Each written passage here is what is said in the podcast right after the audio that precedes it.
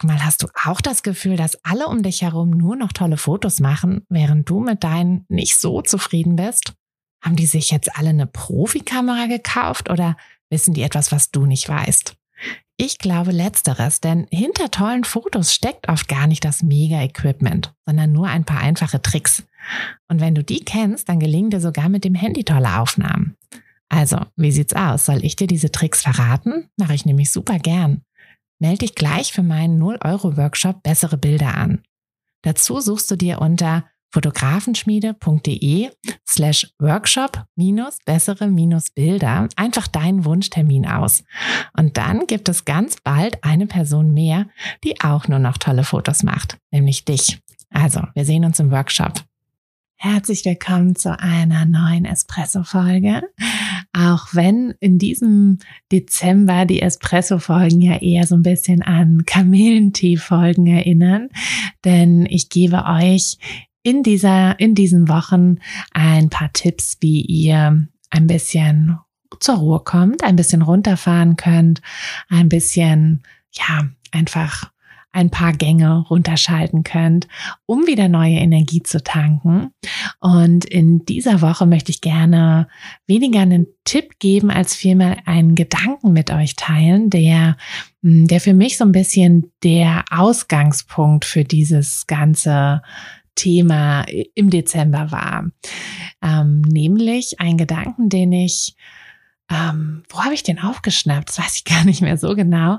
Aber ich glaube, er ist mir äh, an verschiedenen Stellen so ein bisschen über den Weg gelaufen.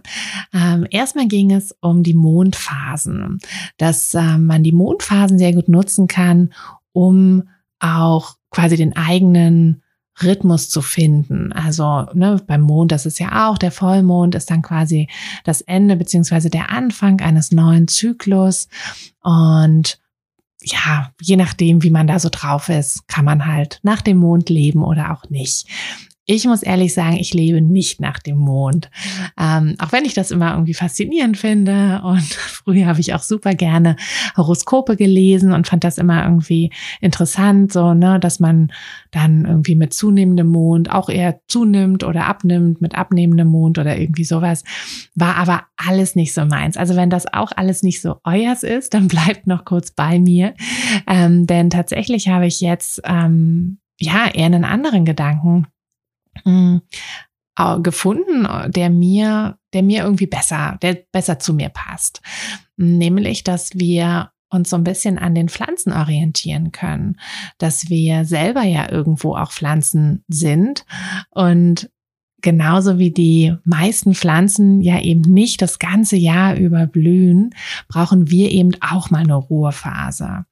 Und ja, ich habe jetzt auch vor kurzem den Garten so ein bisschen winterfest gemacht und ähm, Kaffeesäcke, oh Gott, das Kaffeethema zieht sich bei mir sogar durch den Garten, Kaffeesäcke um die äh, Rosen gewickelt und na, was man halt alles so macht. Und dann dachte ich auch so, ja, jetzt ist da halt nichts los, also jetzt ist da halt Ruhe und in dieser Ruhephase passiert aber ganz viel, was wir ja gar nicht sehen.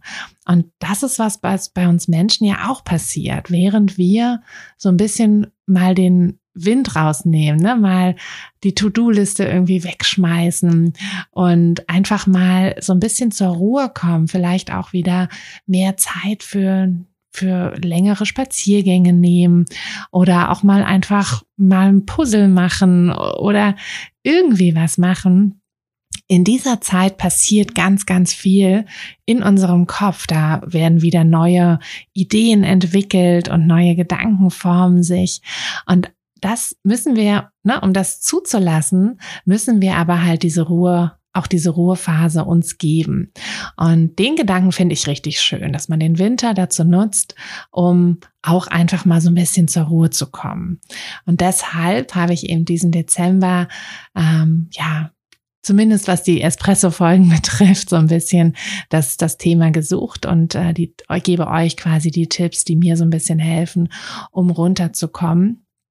Und ja, in dieser Woche, wie gesagt, eher ein, ein Gedanken, dass, dass ihr euch einfach mal überlegen könnt, ob das nicht jetzt gerade eine gute Zeit ist. Vielleicht ist es auch keine gute Zeit. Vielleicht sagt ihr auch, naja, Weihnachten steht vor der Tür, ähm, ne, ich habe überall noch alles Mögliche zu tun, ich will, dass das alles schön wird, dann ist vielleicht der Januar eure Ruhephase oder vielleicht auch erst der Februar oder ne, vielleicht ist es auch gar kein konkreter Monat, sondern vielleicht ist es auch irgendwie die Zeit zwischen, ja, zwischen Silvester und Karneval oder so. Also, ne, das, das kann ja für jeden ganz unterschiedlich sein. Aber vielleicht ist es auch im Sommer. Ne? Also es muss ja nicht, ihr müsst euch ja nicht an der Natur orientieren.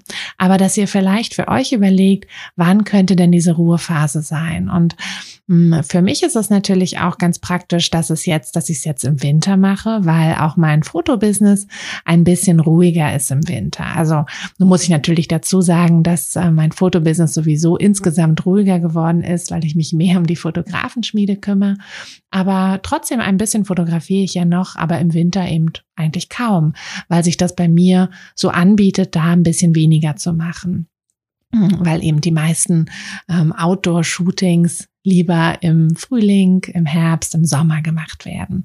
Und deshalb, ja, ist das für mich eine ganz gute Zeit. Auch für alle Hochzeitsfotografinnen unter euch ist es natürlich jetzt auch eine Zeit, wo es alles so ein bisschen ruhiger ist, wo ihr nicht mehr ähm, so viel Zeit für Hochzeiten und Bildbearbeitung aufbringt, sondern wo ihr vielleicht mal wieder in Ruhe euch um ja, eher kreative Sachen kümmern können. Vielleicht könnt ihr mal wieder ein bisschen an eurer Website bauen und da die ganzen schönen Fotos, die ihr von den letzten, von der letzten Saison benutzen dürft, mit einpflegen.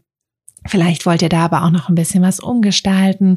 Vielleicht nehmt ihr euch aber auch mal ein bisschen Zeit, um euch hm, um eure Gutscheine zu kümmern oder um irgendwas anderes, was mit eurem Fotobusiness zu tun hat, was jetzt nicht direkt ein Shooting ist.